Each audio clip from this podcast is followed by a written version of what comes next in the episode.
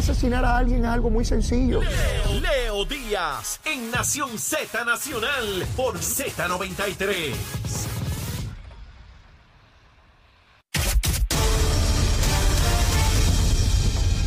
Díaz, soy Carla Cristina informando para Nación Z Nacional de los titulares. La Junta de Control Fiscal concedió hasta el 10 de noviembre próximo al gobierno de Puerto Rico para proveer sus comentarios finales respecto a unas enmiendas que trabajan para la revisión de transacciones de la deuda municipal. Esto con el fin de asegurar que los municipios tienen la capacidad de pagar, particularmente cuando se trate de planes de pagos con agencias de gobierno o corporaciones públicas.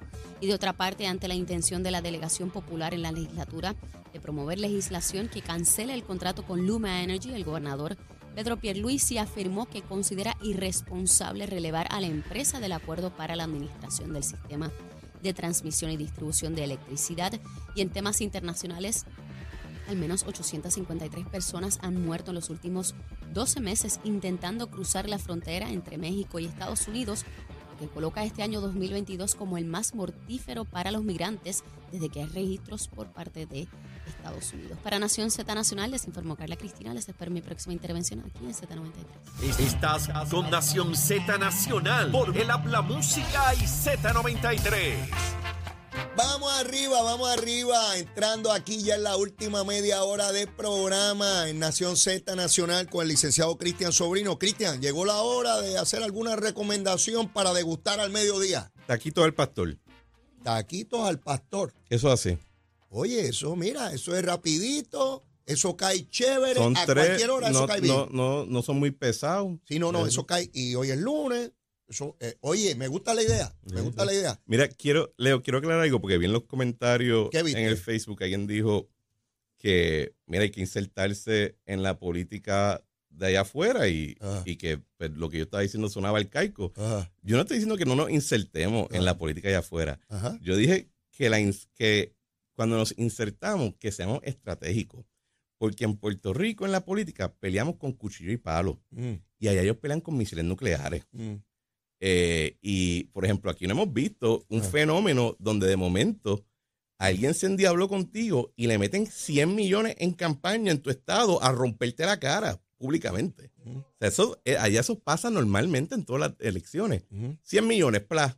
Y aquí estamos hablando de campañas de 10, 5 millones. O sea, hay que ser estratégicos porque la pelea allá es con misiles nucleares, no es con y, y, yo, con y yo- cuchillos. y yo concurro contigo, como es el proceso político, uno tiene que ser estratégico allá y acá, eh, porque a veces tú puedes tener la mejor idea, el mejor candidato, pero no utilizaste la mejor estrategia y Sí.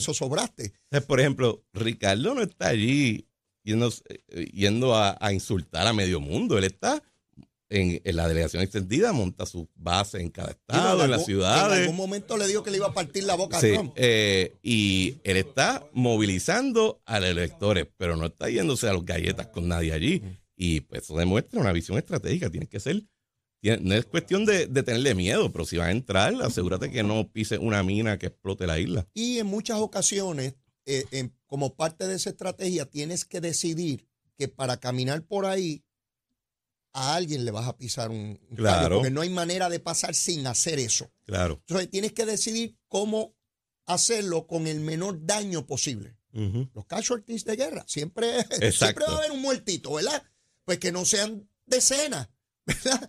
Este, porque así ocurre en el proceso político. La gente piensa que el proceso político es una cosa prístina, de agua cristalina y de... El proceso político es a botellazo limpio. Tenemos que entender que sustituimos entrarnos a las galletas y matarnos por un proceso y unas reglas para determinar que alguien igualmente pierde sin acabar con nuestras vidas. Mira, Eso es el eh, proceso eh, político. Es, es interesante porque cuando decimos, cuando usamos la palabra democracia, Ajá, democracia, bueno. ajá. Cuando alguien dice política, Es dice, malo. eso es malo. Son la misma cosa. Es la misma cosa. Es la misma vaina. Es la misma O sea, vaina. Eh, política es democracia. Exacto. Es el aceite con el cual ese motor corre. La, la política, no, no, son sinónimos. son lo mismo. Son lo mismo. Son lo mismo. Pues de acuerdo contigo, hay que ser estratégico. Y incluso siendo estratégico, Cristian, puede fallar tu estrategia. Claro. Porque no hay nada garantizado en el proceso, absolutamente nada. Y eso me lleva a la votación de Brasil. Ok. Tenemos a un expresidente que regresa a la presidencia, que derrota al actual presidente. Y este presidente nuevo que ya fue presidente una vez de Brasil, incluso estuvo preso, Sí. juzgado por corrupción, ¿verdad? Entonces, a mí me encantaría que los puertorriqueños miraran eso que ocurrió en Brasil.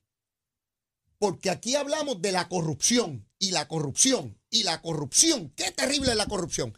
Y los corruptos no deben volver a correr. En Puerto Rico hay una No, no, ley. se tienen que ir. En Puerto Rico hay una ley que dice que si tú eres convicto por corrupción, tú no puedes aspirar a ninguna posición pública. Pues en Brasil acaban de elegir a un presidente que estuvo en la cárcel por corrupción y va a ser presidente, va a jurar. Entonces yo veo a la izquierda boricua contenta porque este presidente de izquierda regresó a ser presidente. ¿Y tú sabes lo que yo planteaba? Cada cual defiende a su propio corrupto, a su propio pillo. Sí, si soy de izquierda y el pillo es de izquierda, pues no es ningún ladrón. Es un gran líder político. Y si soy de derecha y el pillo y el ladrón es de derecha, pues eso no es ningún ladrón, es un gran hombre de Estado. Es- eso es lo que decía el presidente Bush cuando discutía, eh, no sé, no era Bush, pero cuando se hablaba de Noriega en Panamá, Ah, en un momento él era aliado de los Estados Unidos. Exacto. Y decían, bueno, hijo de su madre, pero es nuestro hijo es de su nuestro. madre. eh, Y sí, es- es un hijo de su madre, pero es el mío. pero es el mío. El mío. Entonces, ¿cómo rayo? Yo digo semo. Así semos los seres humanos. Así semos, mi hermano. Porque hay algo profundamente malo en la naturaleza humana, profundamente malo, para que nosotros siempre estemos en la mejor disposición de justificar al nuestro. Olvídate de dónde nacimos. Olvídate si estamos en el Polo Norte, en el Polo Sur, en el Ecuador, en qué latitud y longitud tú te encuentres. Los de mi partido, los de mi equipo político, los de mi equipo de, de deporte, los de mi religión. Este, pues no importa, este Cristian. Siempre estaremos en la mejor disposición de poner en la mejor luz y darle un enchape de principio a la barbaridad siempre que sea de los míos. Y ahí vemos, en Puerto Rico, un gobernante que haya sido convicto por corrupción no puede volver a correr. Desde alcalde, legislador, gobernador, comisionado. En Brasil acaban de elegir en un proceso libre y democrático, porque aquí nadie ha cuestionado, eh, eh, ¿verdad? Lo limpio que fue el proceso, en un proceso de doble vuelta. Y ahí tenemos Bueno, a Lula pero- da Silva. Pero, y, y yo he estado siguiendo esta, en, en particular la elección de Brasil, yo he estado siguiendo por, la encuentro interesante. Primero, que libre y democrático en Brasil Ajá. no es libre y democrático para nosotros. Bueno, Eh, ahí hay... eh, está bien, pero son las reglas de ellos. Sí, no, no, claro. Y bajo pero- esa regla, y, y lo que, y lo que- y lo que igual no es ventaja. Exacto, exacto. Pero mire que interesante porque vamos, vamos a desafortunadamente escuchar como por 48 horas Ajá, una ristra de idioteces ajá. de personas opinando de algo que claramente no están Que no siguiendo y no conocen. Porque mira, primero, Lula es una figura increíblemente popular en Brasil. Increíblemente popular.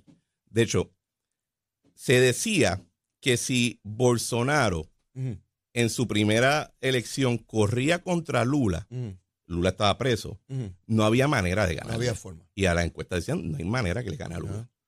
Eh, Sí, hay que mantenerlo preso. Lula va preso y es liberado porque se demuestra que había una coordinación impropia e ilegal entre el fiscal y el juez del caso. Ajá.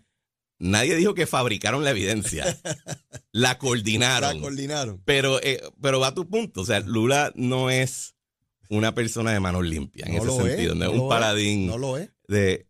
Pero lo interesante entonces es que aunque Lula gana ahora, ganó por un margen Sí, muy estrecho. bien pequeño. Cuando se pensaba que Bolsonaro Cuando, no tenía cuando, ninguna posibilidad. cuando anteriormente Bolsonaro no tenía una, Nada. nada. de break para ganar. Las encuestas decían que estaba fuera. Segundo, Lula gana la presidencia, pero el Congreso o la, o la legislatura federal de allí se queda del lado de Bolsonaro. Las gobernaciones provinciales están mayormente en manos de, de, de- de funcionarios aliados a Bolsonaro. Ujú. que es más parecido la victoria de Lula en Brasil a lo que pasó con Boric en Chile, En Chile. donde gana la presidencia, pero no gana, Ujú. eh, no, no, da- no, no arrasa Ujú, ujú. con el aparato. Entonces, no es lo mismo entonces porque no va a tener la misma capacidad de obrar que tuvo en el pasado y hay que ver si en, la, en Brasil ocurre similar que, como en Chile, que de momento cuando empiezan a, a instalar la política pública de la administración, el electorado dice, espérate, no, mm. cógelo suave. Mm. Eh, hay que ver si en Brasil esa dinámica se da o no y ver cuál va a ser el rol que ejerce Bolsonaro en la medida que tiene, aunque, aunque Lula está en el castillo, mm. Bolsonaro se quedó está, rodeándolo. Ah, está rodeando. Eh, y hay que ver entonces en qué medida eso afecta el desempeño de, una, de esa administración de Lula. Pero yo, yo compartí lo mismo porque yo estaba escuchando otro, otro podcast y estaban hablando de, la República Dominicana y de unas figuras políticas que yo conozco y que conozco, eh, conozco personas cercanas a ella y, vamos a decirlo de esta manera, mm. no operan tampoco como nosotros mm. eh, en términos de cómo se bregan ciertos temas allá. Eh, y tú escuchabas a estas personas que son todas de la, de la intelectual y de soberanista hablando como si fueran, ah, como si fueran grandes figuras históricas. Y dices, mi hermano, estos tipos son unos pillos, ¿de que tú hablas? ah, de que en efecto gobiernan y eso, pero siguen siendo unos pillos para muchas cosas. La idealización del pensamiento, de lo que yo promuevo. Y es fascinante ver cómo nos comportamos los seres humanos. Yo, sin entrar en las particularidades de cómo se dan los arreglos políticos en Brasil, de afuera, de afuera, las reglas que dieron base a que llegara Bolsonaro deben ser más o menos las mismas reglas para que llegara ahora Lula da Silva, ¿verdad? Sin entrar en, en el detalle. Cómo una persona que estuvo preso, que se le acusó de lo que se le acusó, ¿cómo quienes lo llevaron al poder no buscaron a otra persona? No. ¿Cómo, ¿Cómo buscar a otro y darle limpieza a los procesos? Es que trataron de tener otra persona y que, fue, se me olvida el nombre de, ella, que fue presidenta y Bolsonaro se la limpió. Pues, a, a lo que quiero oír. Y lo que está reconociéndose entonces es, ojo, porque aunque pierde Bolsonaro, hay cierta reivindicación de su movimiento, más allá de su candidatura individual, porque te quedas con el poder legislativo, te quedas con la administración provincial o, territorial de grandes partes de, del país y casi le gana en la segunda vuelta. Pues no no es lo mismo, o sea, la figura se fortaleció y su movimiento se fortaleció mucho más. Y entonces también te demuestra que la división, cuando está casi 50-50, pues ya no es una cuestión económica, no es de clase, no es de que si los pobres con Lula y los ricos con Bolsonaro, porque para que tú estés 50-50, tú tienes de, toda la demografía. De todo, de todo. Y la, la, división entonces es más, yo no diría ni hasta ideológica, yo diría que es, eh, es actitud cultural. Es una pelea, en, parece ser una pelea de qué es Brasil para una mitad y que es Brasil para la otra mitad. Eh, y en ese, en ese sentido se parecen mucho a nosotros. hasta, es, esta cuestión de, la política convertirse cada vez más en batallas culturales. Nosotros ya tuvimos, ya nosotros pasamos ese proceso de los 60 para acá. ¿Qué es ser puertorriqueño? Eh, nos mantenemos en, en, la, en la situación territorial colonial o nos hacemos Estado. ¿Qué implica? Esa, nosotros hemos tenido una política cultural ya por décadas. Y no estamos, y eso no nos permite apreciar de que eso no era así en otros lados, especialmente en Estados Unidos. Era, esa dinámica cultural en Estados Unidos fue en los 1800. Pero hasta recientemente eso no existía. Y lo estamos viendo más ahora en, Euro, en, América Latina, donde tradicionalmente la derecha simplemente no tiene que ir a elecciones porque hacía un golpe de Estado. Punto. O sea, tú le preguntabas a un político de derecha en los 80 y los 70, ¿cómo vamos a ganar las elecciones? Y ellos te dirían, pues robándolas. Y de momento la ves reinsertándose en el aspecto electoral y están ya dándose eh, eh, cantazos. De tú a tú. De tú a tú con una izquierda o con una centroizquierda que por su naturaleza de estar fuera, de tener que sujetarse a, esas figuras eh, dictatoriales, pues tenía ya una forma de organizarse. Así que eh, lo que va a pasar en varios años, aquí van a empezar a decir de que América Latina ha caído nuevo en el socialismo y que se va todo a arruinar y los brasileños se van a morir de hambre. No, eh, aquí hay una dinámica mucho más eh, sutil. De acuerdo contigo, Cristian. Esta, esta cuestión fatalista de que si ganaron los de derecha, esto se va a acabar, o si ganaron los de izquierda, todo se va a acabar. Yo estoy observando lo que está ocurriendo en Chile. Me llamó la atención cómo derrotaron las enmiendas constitucionales que planteaba Boric. Y he visto a un gobernante que parece moverse de la izquierda hacia el centro. He visto algunos pasos de él. Eh, Da Silva ya no es aquel hombre gigantesco, todopoderoso, porque un, de- un, de- un pájaro de derecha como Bolsonaro, que supuestamente era hijo de, de- Satán, prácticamente le gana. O Exacto. sea, esto es otra cosa. ¿Y hacia dónde se mueve Brasil? Yo no lo sé.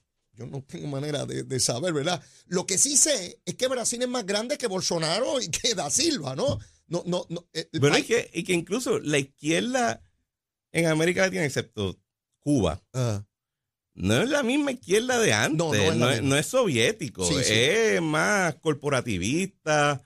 Generan mucho dinero. Es, es bien diferente a lo que estamos no es la izquierda de la Guerra Fría. Yo invito a la gente que coja toda esa Tiburón terminología. que buscas en la orilla de Rubén Blades. esa toda esa terminología que usamos en los 80 y los Exacto. 90 la debemos poner en una gavetita. Y yo veo gente y joven- aprender otro lenguaje. veo gente joven en Puerto Rico, de derecha y de izquierda, oye bien, de derecha y de izquierda, con un lenguaje de la Guerra Fría. Sí. Y yo, en las redes sociales, eh, eh, es digno de un estudio.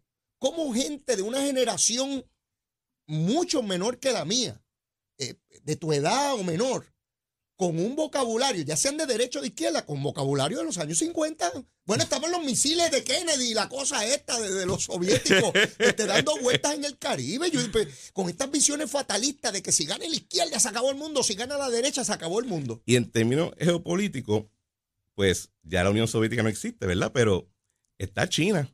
Bendito está, está, está Putin, que por Putin, mira lo que le está ocurriendo Pero- en Ucrania. Lo que sí puede cambiar la ecuación es ver en qué medida la, eh, la, la victoria de estas personas en varias partes de Latinoamérica le abre la puerta a, a entrada mayor, porque ya es bastante grande, mayor de China, ahora que los, que, que la- que los ánimos entre China y los Estados Unidos están mucho más caldeados de hace unos años cuando comenzaron a invertir en la- Latinoamérica. O sea, no es lo mismo que China hable de un canal en Nicaragua hoy que cuando lo decía hace cinco, hace cinco o siete años. Porque antes lo decían, ah, pues otro canal. Hoy lo dice y los Estados Unidos dice, ¿tú quieres declararme la guerra en mi hemisferio? O sea, que, que esos son otro, eso es otro elemento adicional que hay que mirar de cómo eso puede afectar una relación que ya está bastante peligrosa. Exacto. Quiero, quiero que nos movamos en los minutos que quedan, Cristian. De la semana pasada para acá, pues ha comenzado un, cuestionamiento sobre si debe darse esa votación del Partido Popular y la Asamblea ahora en noviembre. Y el viernes nombraron al alcalde de Comerío eh, en una especie de, de embajador de diálogo y de las Naciones Unidas para que busque un consenso y que la sangre no llegue a río. Ya Jesús Manuel y otros tantos han dicho, no, no, no, no, si no se eliminan las disposiciones esas de enmienda que dejan a este hombre sentado ahí hasta el año que viene, con nosotros nada que hablar. ¿Crees que se posponga la asamblea? Ay, ya yo ni sé. No, no tienes idea. No tengo- Ya te rendiste. Ya no Porque puedo. lo dices Mira con- que con por- hastío. es que yo por mucho tiempo yo pensaba que yo podía hablar popularum, que era el lenguaje, eh, pero no tengo ya. ¿Cómo es el lenguaje ese? Popularum, es como una- un derivado del latín. Ajá. Sí. eh, es como cuando te dice, cuando dice, ¿y qué, ¿y qué es ELA? Y te dicen justicia social. ¿Y Sí, ¿Qué diablo es eso? O sea, pero no sé, también no siempre, que, siempre que hay una pelea en el Partido Popular, aparece o Josian o aparece otra figura diciendo, no, no tengamos una pelea, vamos a dialogar y resolverlo. Mano, no, que se partan la cara y ya. Y ya. Hay, hay veces que tienen que resolverlo. O sea, que, que es mejor entrarse a tu vaso. Sí, y que se caigan a, que se caigan a puño. Pero esta cosa de no Sí. pelear para siempre estar ¿Para peleando. qué? ¿Para qué? ¿Para después estar todos chismeándose uno detrás del otro? No, no, que se partan la cara y ya, Y que ya. tengan el enfrentamiento. Y ya, y resuelvan y voten. claro. Que es lo que quiere básicamente el grupo de Jesús Manuel y otros tantos, que, haya la votación y que se resuelva la cosa. Yo no creo que que- ellos creo que quieren, perdóname, si, si ganan la votación, Ajá. dan un palo duro, Lo dan. pero duro. Pero si lo cogen, Pero si pueden eliminar el proceso entero, ajá. dan un palo mayor. Ah, si, si, si no se realizara. Si lo posponen, ellos dicen, no, sí, esto es La nuestro. fuerza es nuestra. Esto es nuestro. No, no, no, no quisieron la confrontación porque Sola, no, no Joel tenían Sola- tropa. Joel Sola voy y se van corriendo el cuarto, imagínate. No tienen tropa y salen huyendo.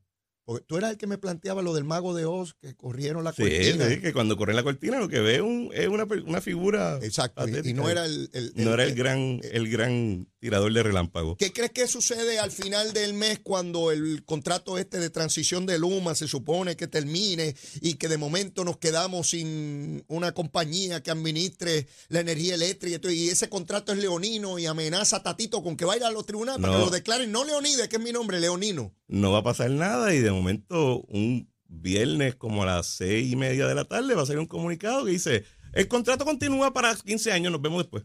Y ya. Y se acabó. Y en los tribunales no le ven ninguna posibilidad ninguna. absoluta, Cero. ni estatal ni federal. Imposible. La única manera que Luma se va es si ellos empacan y se van. Si ellos deciden, pues que no, Sí. nosotros no, no vamos a seguir haciendo negocios en Puerto Rico, estas son las condiciones y no, Pero no, no no, va a ocurrir. Así que Tatito se queda con su discurso y, y cada cual levantando su Y eso es lo y, y secretamente todo el Partido Popular, todo Victoria Ciudadana y todo el PIB quiere que eso es lo que ocurra para ellos poder seguir con la pejiguera eh, hasta que Luma de momento tenga una mejor apreciación pública y de momento nunca van a volver a hablar del tema. De la misma manera que ocurre con el aeropuerto, que ocurre con Metropista, que ocurre con el mismo... Cuando alguien está insatisfecho, todo el mundo habla, no, la APP, estos contratos, y el segundo que, que baja la, la, la temperatura, no se habla más del No, tema. no, no se habla más. Taquitos al pastor. Está el pastor. Eso es lo que hay de almuerzo. Ya ustedes saben, Cristian Sobrino, taquitos al pastor. Cristian, que la pasen bien hoy en Halloween. Chacho. Que la pasen. Chacho, parece que hay un. ah, hay algo, hay algo, hay algo visto. ¿Qué la voy a pasar bien si vos estás en la oficina? Ah, bueno, bueno. Será hasta el próximo lunes, Cristian. Nos vemos el lunes que viene. Seguro que sí. Bueno, y antes de despedirnos, tenemos que saber por dónde andan las brujas y los brujos. Hoy es día de Halloween, si hay tránsito, si hay lluvia. Eh, la que sabe de eso, Carla Cristina. En Cabrera Jeep, más inventario y descuento siempre. ¿Lo quieres? Lo tenemos. Cabrera Auto.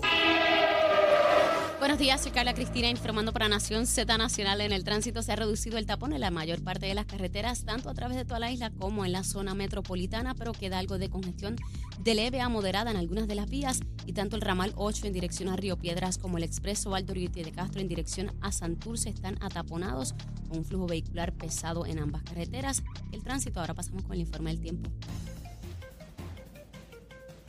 El Servicio Nacional de Meteorología nos informa que hoy prevalecerán condiciones variablemente nubladas a medida que humedad del sureste se mueve sobre nuestra región y aunque se espera que tengamos condiciones relativamente calmadas en horas de la, tempranas de la mañana, un flujo, un flujo del sureste traerá lluvia mayormente en horas de la tarde y las temperaturas máximas estarán hoy en los altos 80 grados en las zonas costeras y en los 70 en la montaña y el interior. El viento estará del este-sureste moviéndose a velocidad de hasta 15 millas por hora. Aquí el tiempo les informó Carla Cristina. Yo les espero mañana martes en otra edición de Nación Z y Nación Z Nacional que usted disfruta a través de la aplicación La Música, nuestro Facebook Live y la emisora nacional de la salsa Z93. Buen día.